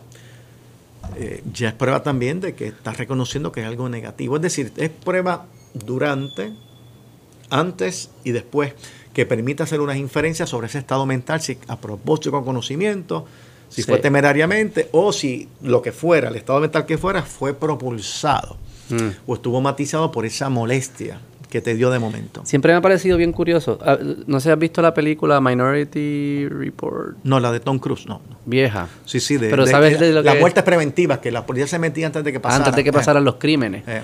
Yo dije como que yo sospecho que en algún momento de la historia humana vamos a tener la tecnología y conocer genéticas y cosas para poder hacer no sé si el, yo, yo, la pregunta ética no sé si intervendría o no pero es peligroso mira era Putin Putin, ¿qué fue que lo hizo Putin? Ah, antes de que me invadan, yo invado. Claro, preventivo. No estoy de acuerdo. por eso digo como que, y me pregunto si lo haría o no, y qué valores como que estoy pesando, pero siempre me ha parecido, hay un paralelo en cómo evaluamos el tema de la intención, cómo es algo importante en nuestro sistema de justicia. Yo creo que lo que estamos diciendo es, es más como, si tú tenías intención, eres más peligroso porque implica que, que aunque no fuiste exitoso esta vez, a suponer yo te disparo a tratar de matarte y no te mato, mi intención implica que voy a seguir tratando. El ser intencionado implica que en el futuro voy a seguir tratando. O sea que de alguna forma estamos calculando el futuro. Este, versus si lo hago Si estoy disparando en un range de disparo y sin querer me acerqué a ti, pues es distinto porque ah, él no lo va a volver a tratar de hacer. Quizás es negligente y quizás cometer el accidente en un futuro de nuevo, pero no va a seguir persiguiéndote hasta lograrlo. Entiendo. Que es curioso cómo, cómo ya ese, esa filosofía de tratar de, de evitar cosas en el futuro ya existe más o menos en nuestro código, con la intención. No, y con la tecnología, es decir, ya ves unas cámaras, hay unas alarmas que suenan, ya sabes que la persona va a penetrar. Es decir, la tecnología ha ayudado mucho al tema de la prevención. Sí. Las cámaras. Claro. Pero en esos casos sales con un con, con, con, una falta menor a que si hubieses logrado hacerlo. O sea que te estoy ayudando, en verdad. Ayudo a la víctima más que a nadie, pero a la segunda persona que ayudo es a ti. Pero la ecuación es muy favorable, es decir, evitas el, el delito ulterior ¿verdad? Que va a provocar una mayor sí, lesión. Sí, sí, sí, sí, no, no, yo no estoy en contra. Pero que es curioso que hasta el criminal se beneficia. Porque no me permitiste cometer el crimen que hubiese sido más tiempo en la cárcel, probablemente. Claro. Que hubo un caso reciente, Ashley, Ashley. esa sé que fue mediático también. ese, fue un indulto también. Mira, ese caso también fue de estos casos que, que son bien polémicos. Mira, nosotros eh, tomamos ese caso y entonces durante la investigación nos dimos cuenta de que había un informe médico de 15 páginas y de momento tenía 7 páginas. ¿Y cómo sabían que era de 15? Porque yo fui a entrevistar a la doctora que hizo el informe. Ah, ella dijo, es de 15 y después tú lo viste de 7. Oye, las páginas que faltaban eran las páginas donde ella decía que entrevistó a la víctima y que la víctima jamás mencionó a Ashley como autora de ese delito. Y entonces, pues, una cosa bien seria. Entonces, otro informe donde el policía investiga, entrevista a todas las personas que estaban en ese incidente y todos dicen que fue esta persona, nadie menciona a Ashley. Ashley la mencionan tres o cuatro días después, porque Ashley era hermana de la víctima, pero como y era la pareja del victimario. Como ellos vieron, ¿verdad? Esa no historia, como que Ashley pues siguió con el victimario, no lo abandonó, porque Ashira era una niña que... ¿Te puedes explicar cómo es el caso para refrescar la mente? una pelea de familia. Una, eh, perdóname, está en una fiesta. El esposo de Ashley, que la puso en cinta cuando tenía 14 años. Tenía 16, tenía como 15 años el momento de, este incidente, la golpea. Ashley. Su hermano va en su defensa, se ponen a pelear y el, el parejo de Ashley mata a su hermano él se va corriendo y allí también se va. Entonces ellos le recriminaron a Ashley que te vas como el victimario. O sea, tu hermano salió a defenderte. Oye, pero es una niña de 15 años, maltratada por este señor. Y entonces, eh, cuando la policía va, no, no. Lo que pasó fue que este señor mató al hermano de Ashley que actuaba en defensa de Ashley. Pero de momento empezaron a decir que Ashley le había pasado con una cuchilla. Dos días después, tres días después. Cuando ellos están molestos porque ella se fue como el victimario. Pues, una niña de 15 años, por Dios. Y entonces cuando al, hombre lo llevan al hospital para salvarle la vida, que no pudieron, ella lo entrevista, la doctora está en la ambulancia, una doctora extraordinaria, y le cuenta lo que pasaba y lo que pasó. Habló del victimario, nunca habló de Ashley, al contrario, hablaba muy bien de su hermana. Eso en las páginas de reporte que desapareció. Así que tenemos el informe de la policía que entrevistó a todo el mundo y nadie mencionó que Ashley le había pasado un cuchillo. Lo empezaron a decir tres días después, dos días después. Eso estaba desaparecido. Y apareció. ¿y por, qué empezaron a decir eso tres días después? Bueno, la teoría nuestra, oye, yo, nosotros no somos, no somos clarividentes. no, no, no, la teoría nuestra es de que ellos, la familia estaba muy molesta porque Ashley se fue con el victimario, que era su pareja. Como no hizo causa común con la familia, como que fue, se fue con él parece mentira, tu hermano te defendió, este tipo lo mata y tú te vas con él. Ese para mí fue... ¿Y el esposo de la pareja, el esposo era esposo? Eran pareja. él sí. está, él también está... Sí, pero preso. sí, dame contarte. Ok, dale, continúa, continúa. Porque aquí no acaba todo lo okay, No, no, dale, dale. dale. él se escapa, se va a Estados Unidos. Okay. Allá la arrestan. La acusa de asesinato en primer grado. Y la sentencian a, a 99 años más, más 10 años más por por el arma blanca. Al esposo o al parejo lo arrestan dos años porque estaba fugado. Ven el juicio y el juez lo encuentra culpable de asesinato atenuado y le impone 11 años de cárcel. Es decir, el tipo salió de la cárcel y Ashley seguía en la cárcel. Nosotros, así que fue entonces terrible, claro. Nosotros conseguimos un nuevo juicio para Ashley. Pero, ¿por, qué, ha atenuado el de él y el de ella no? Bueno, porque el, juez que vio el juicio del joven entendió que había asesinato atenuado. Porque era como la defensa que tú estás ¿Y, el, y, el, y ella? Pues fue un juicio antes. Otro, un jurado lo jurado culpable de primer grado. ¿Y qué evidencia enseñaron para en la misma prueba, la misma prueba, la misma prueba. Pero ¿cuál era la prueba? No hay ningún. Bueno, los cuentos, los testimonios. los testigos de atención, sí, que ella le pasó un cuchillo, que ella le pasó un cuchillo tres días después. O sea, da esa versión tres Pero había más gente en la escena. Sí, algunos decían que no, otros decían que sí. Pero lo que lo interesante es que ese informe que Ashley hubiera podido presentar, que era el informe médico donde su hermano no la culpaba ni la vinculaba, había desaparecido esa parte. Y nosotros lo conseguimos y lo, lo presentamos. ¿Ah, consiguieron las páginas que Sí, en, en, la moción de nuevo juicio. ¿Quién se las dio la doctora? Sí, yo fui con la doctora. Bueno, nunca apareció en historia. Yo escribí y yo más o menos decía esto, esto y esto. Ya fui declaró muy ah, valientemente. Y el otro informe, el policía lo tenía. Oye, y este, no, yo no, tú diste a los fiscales que investigaron este caso. No, yo no se lo di a los fiscales. Pues yo lo pedí y también lo incluí. Dos pruebas exculpatorias totalmente que no se presentaron. El juez de primera instancia no nos concedió el nuevo juicio. El tribunal apelativo nos concedió el nuevo juicio. A base del testimonio de la doctora. De la prueba exculpatoria. Y el Tribunal Supremo, dividido, revocó el apelativo. Así que lo que, nos quedó, el indulto. Ahí la gobernadora nos atendió, Wanda, Wanda Vázquez nos atendió en aquel momento. Había sido procuradora de las mujeres, así que ella un poco era, era, era más abierta a este tipo de casos y, y concedió el indulto. Lo que no me explico es, eh, en el camino, estas instituciones y estas personas que siempre asumimos buena fe y son profesionales, ¿qué es lo que ellos no ven que ustedes ven? Porque ellos dicen, no, no, no voy al caso.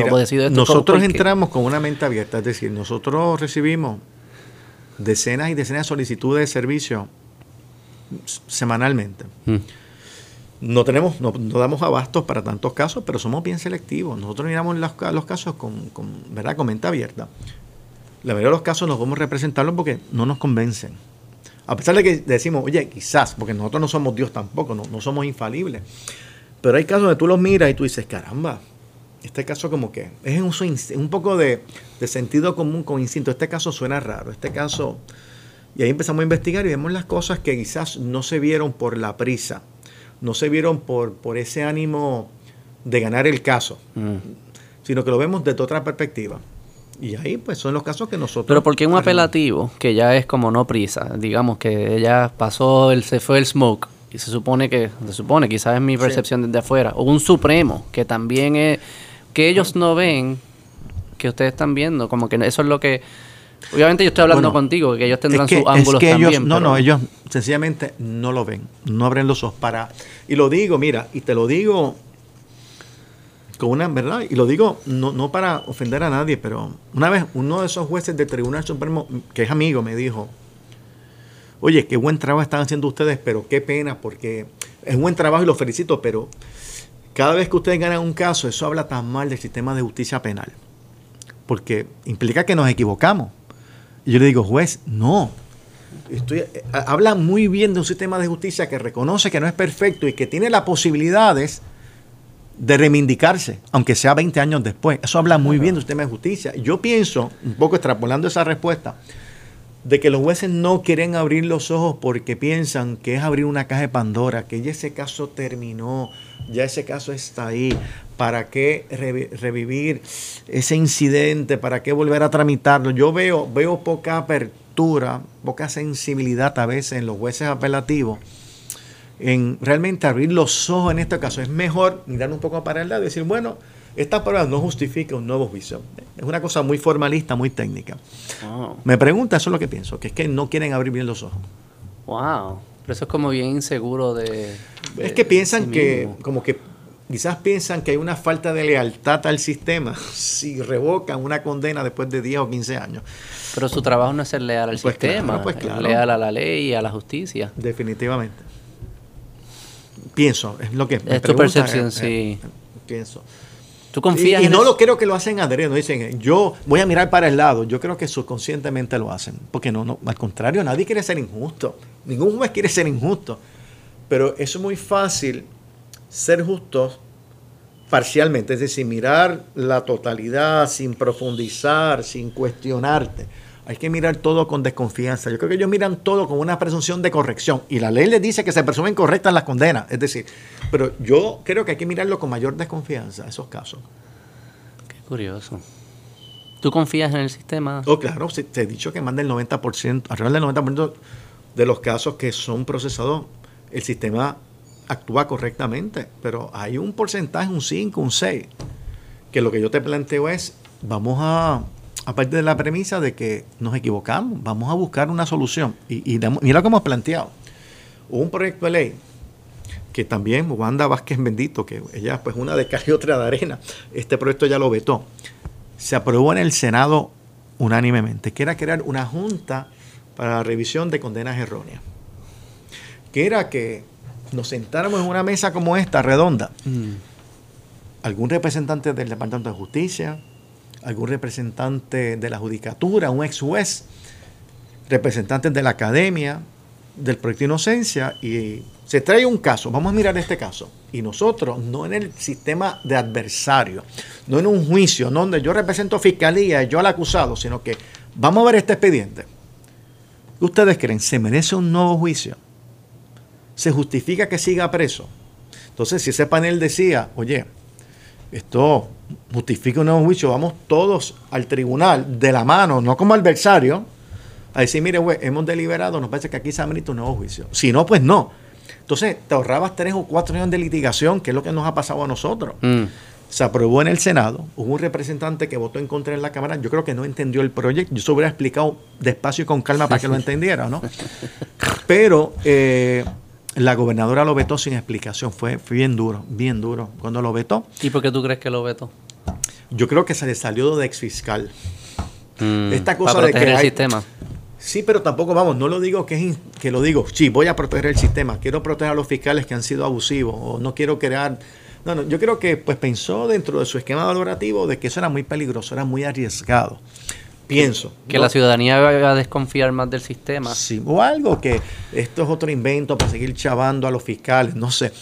Pero no creo que lo hizo intencionalmente. yo creo que es de su subconsciente que dijo, esto no es bueno para, para la justicia, dentro de la visión de ella de lo que es justicia. Pero es bien curioso que, no digo ella, pero que en general haya personas que que aún sabiendo que hay deficiencia, y es obvio que va a haber deficiencia, somos humanos los que estamos en el proceso, aún sabiendo que eso va a pasar, que va a haber deficiencia, no creer que es mejor que haya mecanismos que los corrijan esos errores, este es como si asume, pero es bien loco porque es el sistema de justicia que te va a defender a ti si pasa algo. O a tus familiares. Y a tus familiares. Eh. O sea, que es casi como que estás asumiendo que cuando te toque a ti sí va a funcionar. Y dices, wow, ten cuidado. Hay que siempre empujar para que funcione mejor para cuando te toque a ti. Cuando te toque a ti decir, oye, la verdad que esto es un problema, esto es muy, muy, muy rápido, esto es, hay que hacerlo con más calma. Y mira, te una, una, yo fui a una vista pública para discutir ese proyecto y vino justicia, como siempre se opuso. Eh, entonces hubo un fiscal, entonces estaba el, el, senador Newman, que era, era de los que propulsaba esta legislación y que la entendía con, con claridad. Y oiga, señor fiscal, era un fiscal jovencito que trajeron, que yo creo que en su vida había pisado el tribunal, pero estaba allí representando al Departamento de Justicia. Dicen, pero usted no cree que el sistema puede equivocarse y hay que buscar alternativas. No, el sistema no se equivoca, serán culpables porque el culpable. Pero espérese, pero está diciendo que, o sea, que el jurado nunca sabe qué cuál. No, serán culpables porque es culpable y esa es la ley. Entonces, pues, ¿cómo tú vas a hablar? O sea, cuando tú eres no, no, no, quiero ser irrespetuoso poniéndole un adjetivo, que es el que se merece, pero cuando eres tan ingenuo para pensar eso que tú puedes esperar, o sea, entonces justicia envía a un troglodita como ese a defender el proyecto, o sea, un tipo carente de información básica. Oye, yo, mira, yo soy defensor, yo fundé proyecto de inocencia y para mí es algo lo más importante que he hecho en mi vida, aparte de ser padre, ¿no? Pero yo estipulo contigo que el sistema funciona en la mayoría de los casos. Yo no puedo decir porque salió no culpable es que es inocente. No, mira, quizás salió no inocente y eres culpable. El sistema también se equivoca en la otra dimensión también. Claro, claro. Pero el 90%, 93, 94, acierto, y yo, acierta, yo estoy dispuesto a reconocer eso. Yo no puedo decir irresponsablemente, el sistema es totalmente imperfecto y no funciona. Si yo asumiera la postura de ese jovencito, no, pero oye, yo sé que funciona, pero busquemos la posibilidad de, de arreglar, de atender esas injusticias cuando acontecen. Claro, es que no, de verdad que no, me parece una mentalidad bien de niño y bien insegura, bien como no, no, no, me señales mis debilidades. No, señálame mis debilidades porque así es que mejoramos. Claro. Es que no eh, falta un poco. que Hay otros lugares, otras jurisdicciones que tienen este tipo de andamiaje, como estos paneles sí. o esto. La mayoría de los estados ya lo tienen. Así. Ah, en la exposición de motivos de esa ley mencionamos que, qué sé yo, hay como 40 estados que ya lo tienen. Mm. Probablemente en Mississippi no lo hay, en Alabama tampoco, en Texas, Luisiana, o sea, estados que no, que no, no son muy respetados por su sistema de justicia penal, pues no lo tienen, pero California sí lo tiene, lo tiene Massachusetts, Nueva York, Illinois, ¿verdad? Estados un poco más, más, más sensatos, con una visión un poco más progresista del derecho penal. ¿Y, y otros países? Sí, mira, el Innocent Project Network ya se extendió a Estados Unidos, ahí en todo el país. Ahí, en, perdón, en todo el planeta, ahí en, Europa, Francia, Alemania, India, Japón, China, hasta en China hay una oficina, no con muchas posibilidades, pero en, Hong Kong querían abrir una, vamos a ver, pero nos reunimos una vez al año, ahora vamos para Arizona a reunirnos y es fascinante la experiencia. Ese año siempre se traen a la conferencia todos los exonerados de ese año. Es fascinante. Entonces nos sentamos, a mí me toca sentarme con uno de los exonerados de, de otro de los programas. Y es fascinante. Tú cenas con un tipo que fue convicto de asesinato, de incendio. De... ¿En qué se convierten estas personas? Como eh, eh, es algo que le tocó ser casi, ¿no? Eh, hasta Samantha Knox, Amanda Knox también ah, participa. Ah, yo, ella fue la que yo escuché, de hecho, que, que ella... ¿Qué es lo que ella tenía? Tenía como un trauma después de todo el proceso, que imagino que es normal.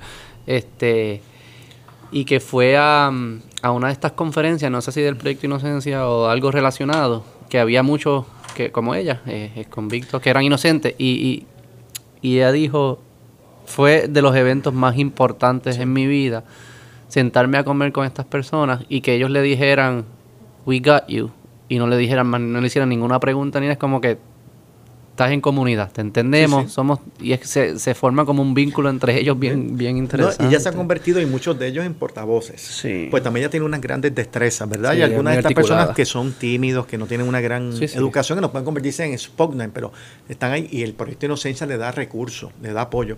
Nuestro proyecto tiene una división de, de, de trabajo social porque tú tienes una persona de 20 o 30 años en la cárcel. Eso no es que tú la sacas un día ahí de, del, del oso blanco, que ya no existe, ¿no? De la cárcel regional de Bayamón y lo mandas a la casa y aquí no pasa nada. Claro. Entonces estás en un proceso de transición, empleo, cómo te reintegras a la familia. Sí, sí. Este, requiere mucho apoyo, mucho apoyo. Sí, para todos los propósitos prácticos fueron presos, fueron presos y las cosas que pasan allá y como le cambian a uno que sea culpable o inocente le, le afecta igual. Eso que tu reencuentro con tus hijos, que quizás no los viste bebecito, ahora ya son, eres abuelo, entraste como un papá que tu hija había acabado de nacer y ahora ya eres abuelo.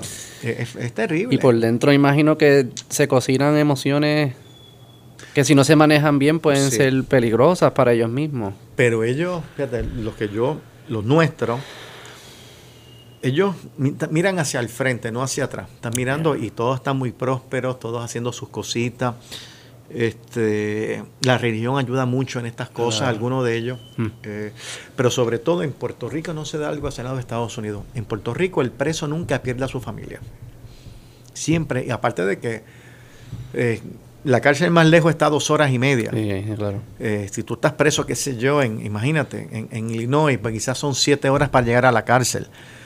pierdes a tu familia. Es decir, yo no noto en, cuando estoy en esas reuniones que de ¿y tu familia? No, I love them. I lost them, tú sabes. Este, los perdí, mi esposa, mis hijos, no los veo ya. es bien latino, ¿verdad? La lealtad de la familia por encima de todo. Sí. No, y geográficamente es más fácil. Pero sí, también hay elementos está nuestro núcleo familiar que eso no, se rompe. Allá no, allá es terrible. O sea, lo noto. ¿Qué es lo más que te molestó? No es la libertad de haber perdido a mi familia. Es muy típico. ¿Algún otro caso que estés trabajando, que se pueda mencionar algo o que esté presente, que quieras traer la... Sí, el caso de Correa. Este joven de apellido Correa es otro caso, es el caso más obvio que hemos visto. Que no sé cómo las jueces no consideran nuevo juicio. Estamos en el apelativo esperando que no hagan justicia. Mira este caso. Están viendo un juicio de asesinato donde está este hombre acusado como otra persona. La otra persona era ex marido o expareja de la víctima. Es decir, este acusado nuestro no tenía nada que ver con esa víctima. Entonces, durante el juicio, dicen lo siguiente, que una, que una, la, la hija de ella, que siempre habló de que su papá fue el que mató a su mamá que estuvo allí, siete meses después, ocho meses después, dice, ah, y ese señor también, que era, que era amigo de papi. Por primera vez lo dice. voy a recontar a ver si lo entendí bien. Una víctima, una, una mujer que la mataron, la asesinaron.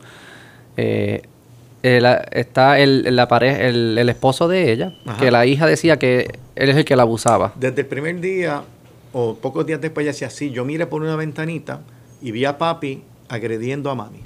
Y después, esa misma nena, un par de meses después. No, no, como ocho o nueve meses después, después. Ve a nuestro cliente. ¿Pero dónde lo ve? Lo ve, en, qué sé yo. Eh, ella se fue para Estados Unidos, volvió y de momento está en un restaurante, en una ah, cafetería. En sociedad, lo ve caminando Ah, mira, ese, sí, ese estaba con papi. Claro. ¿A quién se lo dice? ¿A la tía? A la tía. A la tía. Y esa es la prueba contra él, la única prueba. Entonces, ¿qué sucede? Pero ahí no, ahí no queda todo. Durante el juicio. ¿Qué edad tiene la niña? Tenía como nueve años para ese tiempo. Ok. Durante el juicio, aparece durante el juicio un sobre que se abrió allí, de momento salieron unos pelos. Y entonces tenía buenos abogados, era Mayra López Mulero y, el licenciado Gordon, que son abogados muy competentes. Dijeron, pero ¿y esos pelos que han aparecido durante el juicio? Y entonces el fiscal, ah, yo no sé dónde son estos pelos. Entonces indagaron porque había un sobre con pelos allí. Y esos pelos fueron levantados en el cuerpo de la víctima, que había sido apuñalada en múltiples ocasiones, le habían puesto unas flores encima, una cosa muy siniestra. Y esos pelos en ningún momento le hicieron prueba de ADN. Entonces los abogados, competentes como son, no, no, no, que esos pelos se le hagan prueba de ADN en este momento. Mira su convicción, estaban seguros que no eran de sus clientes, porque si eran de ADN de ellos, el caso estaba fastidiado para ellos, pero ellos no, no, no, vamos a pedir, vamos a pedir que se haga la prueba. La jueza, acuérdate que esto fue hace años, o sea, la jueza como que, que esto da ADN, es decir, la jueza no sabía realmente qué hacer, en mi opinión. Entonces lo que planteaban los fiscales era de que nosotros no vamos a utilizar esos cabellos en el juicio, por lo tanto no hay por qué hacerle prueba de ADN. Me sorprende porque si yo fuera fiscal, no, vamos a sacar, eh, vamos a extraer el ADN para obtener el perfil genético del donante de esos pelos. Y entonces los fiscales no hicieron. La juez dijo, bueno, pues como los fiscales no van a utilizar los pelos, pues yo no voy a ordenar ninguna prueba. Y se fue, así. Salieron culpables. Pues, ¿qué hacemos nosotros? Años después, 10 años después. ¿Quién salió culpable? los dos jóvenes. Ah, los dos. Los dos. Y la única prueba que le imputan a mi cliente es eso. Entonces había otro pelo también por el baño y también se extrajo el ADN. Ese fue de los que se recopiló y no sabía extraer el ADN. Pues nosotros qué hacemos? Pedimos A este punto salió culpable solo porque la hija lo identificó. La niña una niña lo identificó. De nueve años, ocho meses después de los incidentes, por primera vez menciona su nombre una niña de nueve años, después de un proceso traumático para ella que le cambió la vida, identificó a alguien en un restaurante y dijo, ese también. Ah, ese estaba con papi. Y ya. Y ya, esa era la prueba. Entonces, ¿qué sucede? ¿Cómo tú confías en este sistema, Julio? porque eso... Bueno, porque ese es del 4 o 5% que comete errores. Pero eso no es un error, eso no, pero, pero esto no ha acabado. Es un bajo estándar de evidencia. Definitivamente, pero no ha acabado. Logramos, por fin, y los fiscales se opusieron, tuvimos uno, uno o dos años litigando para poder hacer la prueba se hace la prueba. Y adivina qué pasó. Algunos de esos cabellos eran compatibles con las víctimas, otros cabellos eran incompatibles con mi cliente. Y eran de otra persona, es decir, del asesino. ¿Del esposo o no? Ah, no, no era del esposo. Ah, ya otro entonces. Entonces, pues uno pensaría, este es el caso más obvio, porque si el jurado hubiera sabido que esos pelos, ninguno era porque eso refuta totalmente lo que dice la niña de la presencia de nuestro cliente allí. Pero ¿cómo esto de los pelos? Porque si se baña no se le van los pelos. ¿Cómo, cómo, ¿Cómo los pelos se quedan así tanto tiempo? No porque, fue la escena de la víctima. Cuando yo estoy Se queda como víctima. cuando yo estoy forceando contigo y tú te estás defendiendo, hay pelos, hay sangre. Una pregunta bien estúpida, perdón. Todo fue incompatible con nuestro cliente. Mm. Yo esperaría una moción que nos diera en nuevo juicio inmediatamente. Una juez que allí, que manejó esto a mi juicio mediocremente, eh, no considera el nuevo juicio. Estamos en el apelativo y yo espero que esos tres jueces sean sensatos, ¿verdad? Y nos den el nuevo juicio en este caso. Tengo un panel de jueces a quienes yo distingo. Yo espero que sean, que abran los ojos mm. y estén dispuestos a ver esto con apertura. No con que ay, hay que proteger al, sistema, hay que proteger nuestro sistema de justicia penal. Protéjalo de verdad diciendo que cuando se cometen errores como ese, tenemos la capacidad de arreglarlo. Así que estamos en eso. Ese es el otro caso. Tengo otros casos que van a estar saliendo estos días. Okay. Muy interesante. Uno que, te anticipo, que eran, aquí hay una muerte por, por, por Arecibo y Aguadilla, esa zona, donde dos personas matan a alguien, y ellos lo admiten, pero dicen, oye, ese tercero no tuvo nada que ver. No sé por qué lo han metido en esto. Y están dispuestos a declarar de que yo fui y fue el otro. Este señor, yo no sé ni quién es, y él no estaba con nosotros. Un chota al revés. Esos, son buenos. Sí, como pasó en el caso de Malcolm X, que, hace poco alguien que había estaba preso por la muerte de Malcolm X. Los que asesinaron a Malcolm X dijeron, él no estaba, éramos nosotros. Ah, wow, no sabía. Tenemos ese caso, este, tenemos otro, nos hemos dado cuenta de que hay, las mujeres han sido muy, han sido muy víctimas de estas cosas. Tenemos otro de una mujer que supuestamente matan a su esposo, eh, quien mata al esposo es. El esposo tenía un amante. Y el, pero su amante tenía. Bueno, no a hablar tanto del caso, pero, sí, sí, pero en síntesis es una muerte de una señora que la, que, que la acusan de haber mandado a matar a su esposo, que estaba en trámite de divorcio. Y la prueba es bien contundente de que ella no tuvo nada que ver. Bueno, ese, pero son unos casos que estamos Siempre son criminales. Siempre son casos criminales. Sí, el proyecto no son casos criminales. Casos criminales no me da mucha Lo que yo he escuchado me, me, me, preocupa un poco mi percepción sobre el, sistema de justicia. Y sé que está la estadística, pero escucho cosas tan arbitrarias como lo de una niña señalando y that's it. eso es suficiente para quitarle la libertad por el resto de la vida a alguien. Eso para mí es terrible. cómo, además de estos paneles que han mencionado que pueden funcionar como un cierto, no fiscalizador, pero fiscalizador del sistema, como un check de asegurarse de la calidad eh, ¿qué, otros, ¿Qué otros andamiajes existen? Sé que en Estados Unidos se, se, vota en algunos lugares por los jueces, en algunos países. pero, no, pero hay otra cosa más sencilla. Es como repensar tu proceso penal. Y el mm. proyecto ha hecho propuestas. Algunas se han aprobado en la Cámara, otras en el Senado, pero, pero también son algunas de ellas. Por ejemplo, la rueda de detenido es bien importante porque la mayoría de los errores se cometen en esa identificación que se hace en la rueda de detenidos. Número 3, número 4. ¿Qué eso es lo de escoger? Es correcto, porque eso lo prepara la, las películas, la, la policía y el policía que investiga el caso es el que lo prepara. ¿Qué, propuso el proyecto de inocencia? Que eso sea una entidad aparte, que sea el Instituto de Ciencia Forense o ente paralelo, que no sea el policía que investiga, pues tiene interés en el resultado. Ciencia forense, yo siento un gran respeto por ciencia forense, gran respeto por su imparcialidad. Mm.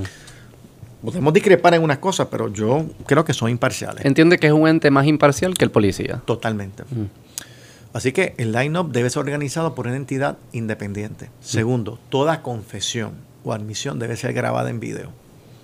No puede ser que el policía diga, él me dijo, o un documento donde tú firmas y él firma, pero no vemos su, condición física, su condición emocional. Hay que ver el video. Yo creo que eso es importante. Que eso es bien curioso, que el caso que mencionaste del Central Park, eh, uno lo ve, uno está en shock, pero es porque uno ve la película y, uno, y uno está viendo cómo los tratan, pero en vida real nadie está viendo. Eso que sí es verdad. Así que el video es importante. Tercero, hemos planteado de que deben modificarse las reglas de evidencia para que la evidencia científica que se presente en contra del acusado sea, sea confiable, tenga un valor científico, para que no permita que expertos del FBI puedan decir mediante una comparación microscópica que este cabello le pertenece al acusado y fue el que encontramos en la escena. Ah, pues, y entonces se, crean como hay como expertos de estas cosas supuestamente. No, ya el FBI pues ya no hace tanto porque sabe que han quedado tan mal, ¿verdad? Eh. ¿Y a base de cómo uno, cómo, uno establece que es experto? ¿Era porque decían que era el experto? Los estándares para ser experto, tanto bajo las reglas federales como las reglas locales, es bien, es, bien flexible. Que eres de ayuda, que puedes ayudar al jugador a entender mejor la controversia, adjudicar mejor el caso. Es, un estándar muy laxo. Muy laxo. Debe ser más riguroso. Mm. Y también nos parece que el tema de que debe haber unas sanciones para los fiscales y policías que incurran y se les pruebe conducta ilegal. Consecuencia. Sí, no pasa nada. No pasa nada, Ni, ni demotion, ni los votan, ni... Nada. Mira, entonces, nada, nada, yo... Realmente es bien difícil. Como si no hubiese pasado nada. Yo no sé de nadie que lo hayan sancionado por fabricar un caso a alguien. Es un caso criminal. No conozco a ninguno. Y, si puede haber alguno, pero o sea, si yo no lo conozco porque no es tan notable, por lo menos en los últimos 20 o 30 años. ¿Y estas propuestas en, en qué están? ¿O estas son propuestas que ustedes hacen público? Son propuestas, ¿no? Las mandamos a Asamblea Legislativa, impulsamos, hemos hecho talleres a los, a los asesores de legisladores para que lo contemplen. Y lo que pasa es que no son simpáticas políticamente porque un poco la óptica, y, hay que educar al pueblo, estamos tratando de educar al pueblo, por eso es también un poco esto que estamos haciendo tú y yo, hay que educar al pueblo. Sí, sí, sí que sepan que, oye, el, mejor sistema de justicia no es el que encuentra más gente culpable, el que, el que adjudica correctamente. Claro. Igual, no toda legislación, tú puedes mirar, esto favorece a los acusados. No, no, no, favorece, eh, favorece la transparencia y la confiabilidad del proceso, del proceso y, la calidad de la adjudicación. No lo mire, ah, esto es, esto es por acusado, ah, este es el candidato de los acusados. Y uno lo oye en el debate político. Del proceso que Dios no quiera, te va a defender a ti y a tu familia. Que por eso el caso de ese del de, el de la niña me choca mucho. Sí, sí. Porque cualquier persona podía estar en el restaurante. Sí. Eh, ¿Sabe? Eso fue mala suerte de, ese, de ese muchacho que decidió comer ese día allí. Y él le daba pon al papá a veces porque el, la pareja vivía cerca de donde Sí, sí, había relación, no era cualquiera. No es una, es una cara que ella pudo haber reconocido porque él le daba pon del trabajo a, la casa. Que un, escuchar estas historias, por un lado, eh, da un poquito de, de, miedo. De miedo, pero por otro lado, pues mm, con más razón hay que impulsar cosas que mejoren el proceso, el proceso. Y debemos medir el éxito de la, de la rama judicial se mide por la calidad de su proceso, no de no la proporción de inocentes y culpables. Es correcto. Pero el fiscal del año es el que encuentra más culpable o el caso más famoso, no el que dice este caso hay que archivarlo o me allano a la moción de nuevo juicio. Ese para mí es el fiscal del año. Bueno, Julio, este me encantaría poner mi plataforma a su disposición, que si podemos hacerlo, qué sé yo, tres veces al año, hablar de los casos que van surgiendo. Y me encantaría en el futuro, al que se sienta cómodo, si alguno de estas personas que han sido exoneradas, que quiera participar de la conversación, me encantaría ver cómo ellos están, eh, conocer su historia personal, eh, humana, psicológica. Si se sienten cómodos, cuenten conmigo. Oh, claro que sí. ¿Cómo la gente puede apoyar el proyecto bueno, pueden llamar al 751-1912 y le decimos cómo pueden hacer aportaciones económicas, pues no hace falta dinero para las pruebas, dinero para las investigaciones. Los abogados que traemos aquí lo hacemos gratuitamente y no cobramos por los servicios, ¿ok?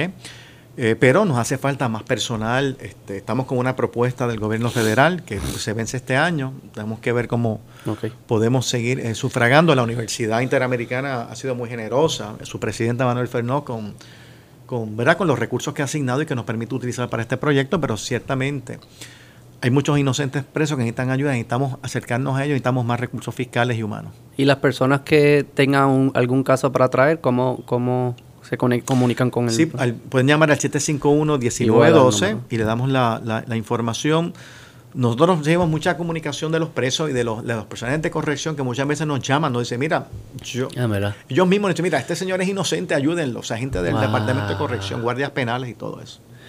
Hay mucho corazón en este proyecto y yo creo que también demuestra de que es de buen espíritu y el espíritu humano comete errores, pero también los busca corregirlos. O sea, nosotros somos tan humanos como estos fiscales y yo creo que hay que nada, crear un sistema que saque lo mejor de nosotros. Es así. Bueno, gracias Julio. ¿La, pasaste bien? Sí, sí, un placer estar acá. Ojalá lo hagamos pronto. Dale, bye, gracias. Bye, bye.